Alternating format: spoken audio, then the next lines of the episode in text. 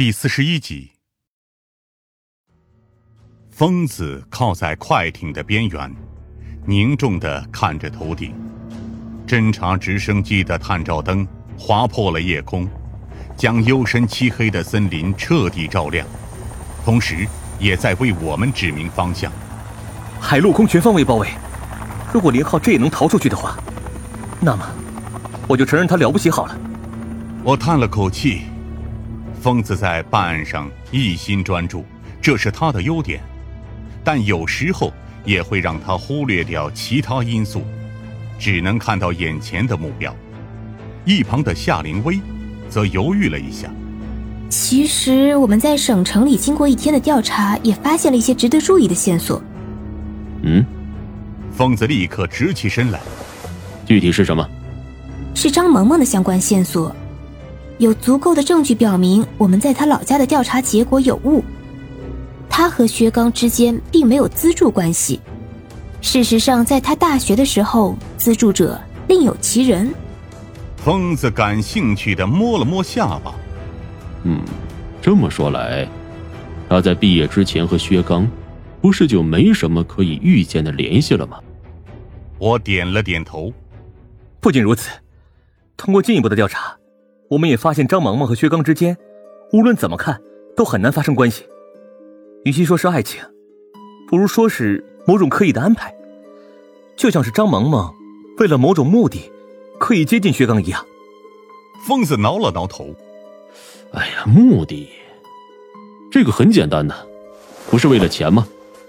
夏灵薇听了这话，不免有些不满的皱紧眉头。一个才华出众、气质冰冷的才女，怎么会因为钱而接近一个年龄比她大了将近一轮的中年男人？郑队长，在你眼里，女性莫非都是这么物质的存在吗？疯子连忙摆手：“呃，别别别，我错了。这么说来，我实在是想不通，张萌萌接近薛刚有什么好处啊？问题就在这里。”我赞同道。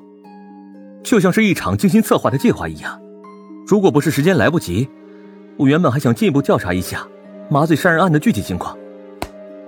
疯子拍了拍我的肩膀，在颠簸的小艇之中，露出了坚决的表情。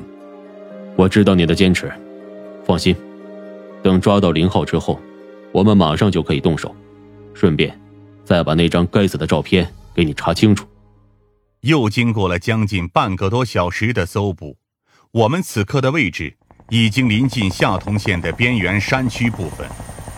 就在我们以为这趟搜查行动注定无功而返时，直升机却突然传来了紧急情报：“通告全员，通告全员！”我们的对讲机内传来了统一的大喊：“十五点方向图滩森林发现人形踪迹，疑似目标痕迹。”疯子立刻精神抖擞的跳了起来。靠，总算让我们找到了。凡子，有上了。我也立刻收拾好装备。毕竟，就算我不认为林浩是凶手，但只要逮住了他，绝对能解开目前的一些关键问题和困惑。